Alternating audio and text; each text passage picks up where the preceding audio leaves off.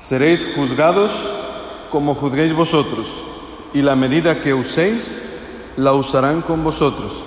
Qué bien le hubiera hecho esta palabra a Ana Bolena, no sé si conocen a esta señora, fue la segunda mujer de Enrique VIII de Inglaterra, la segunda de seis, que el 19 de mayo de 1536 fue juzgada y decapitada.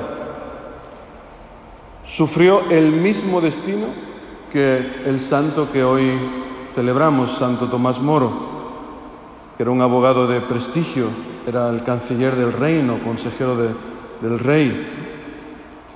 ¿Por qué te fijas en la mota que tiene tu hermano en el ojo y no reparas en la viga que llevas en el tuyo? Pues Enrique y Ana, ¿no? parecen el, el grupo este de cantantes de mi infancia, Enrique y Ana se fijaron en la mota del ojo de Tomás, porque era muy tozudo y aparte era un tipo muy irónico, con lo que eso molesta, ¿no? Eso es una cosa, una persona irónica a veces es insoportable, ¿no? Pues esta era la mota del ojo de Tomás, ¿no? Pero ellos pasaron por alto la viga de su ojo, pues que era la anulación injusta del primer matrimonio con Catalina de Aragón, a través de presiones, sobornos, liaron una tremenda para poder anular ese matrimonio. La lujuria, la ruptura absoluta con la Iglesia Católica, la celebración de un juicio injusto, esa viga la pasaron por alto.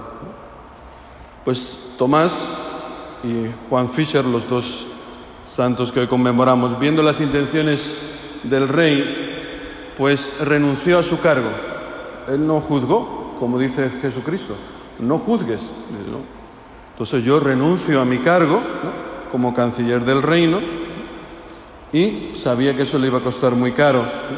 Se negó a firmar el acta de sucesión y de supremacía por la que se proclamaba, Enrique VIII se proclamaba cabeza de la Iglesia y se independizaba de Roma. Pues Santo Tomás acató la autoridad civil del rey, pero no quiso ser infiel a su conciencia. Poco después, pues como he dicho, fue juzgado injustamente, encerrado en la Torre de Londres y ahí, pues sus amigos, pues le decían, oye, pero firma el documento, ¿qué te cuesta?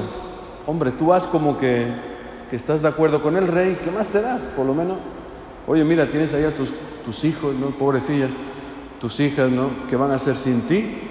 Imagínate lo que les va a venir encima si su padre es decapitado. Tú firma y ya está, hombre, no pasa nada. Tú, tú y tu conciencia sabéis dónde está la verdad. Y él decía, no puedo, no puedo actuar en contra de mi conciencia. De tal manera que él prefería ser discípulo del Señor antes que súbdito del rey. Así que el 16 de julio del 35, pues fue decapitado. Un mártir por la unidad de la Iglesia y por la libertad de conciencia contra leyes civiles injustas. Pues en medio de estas dificultades que él vivía en la cárcel, pues escribe para consolar a sus hijos y le escribe una carta a su hija Margarita, que es de una belleza impresionante y de una fe que conmueve. Le escribía a su pobre hija, le decía, aunque estoy bien convencido, mi querida Margarita, de que la maldad de mi vida pasada es tal que merecería que Dios me abandonase del todo, imagínate cómo piensa de sí mismo, ¿no? Ni por un momento dejaré de confiar en su inmensa bondad. Hasta ahora su gracia santísima me ha dado fuerzas para postergarlo todo, las riquezas, las ganancias y la misma vida, antes que prestar juramento en contra de mi conciencia. Hasta ahora ha inspirado al mismo rey la suficiente benignidad para que no pasara de privarme de la libertad. Fíjate cómo no juzga al rey. Ese hombre lo único que me ha hecho ha sido quitarme la libertad, tampoco me ha hecho tanto, ¿no? Solamente me ha metido en la cárcel. Y por cierto, que con esto, esto de meterme en la cárcel, Su Majestad me ha hecho un favor grandísimo. por el provecho espiritual que de ello espero sacar para mi alma, que con todos aquellos honores y bienes que de antes me había colmado. O sea, prefiere estar en la cárcel que recibir honores de parte del rey.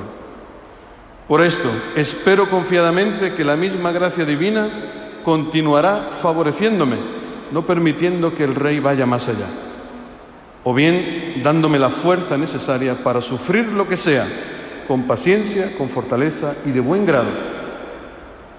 Esta mi paciencia, unida a los méritos de la dolorosísima pasión del Señor, superior en todos los aspectos a todo lo que yo pueda sufrir, mitigará la pena que tenga que sufrir en el purgatorio y gracias a su divina bondad me conseguirá más tarde un aumento de premio en el cielo. Y así fue. Hoy está en el cielo. Ten pues buen ánimo, hija mía, y no te preocupes por mí, sea lo que sea que me pase en este mundo. Nada puede pasarme que Dios no quiera. Y todo lo que Él quiere, por muy malo que nos parezca, es en realidad lo mejor.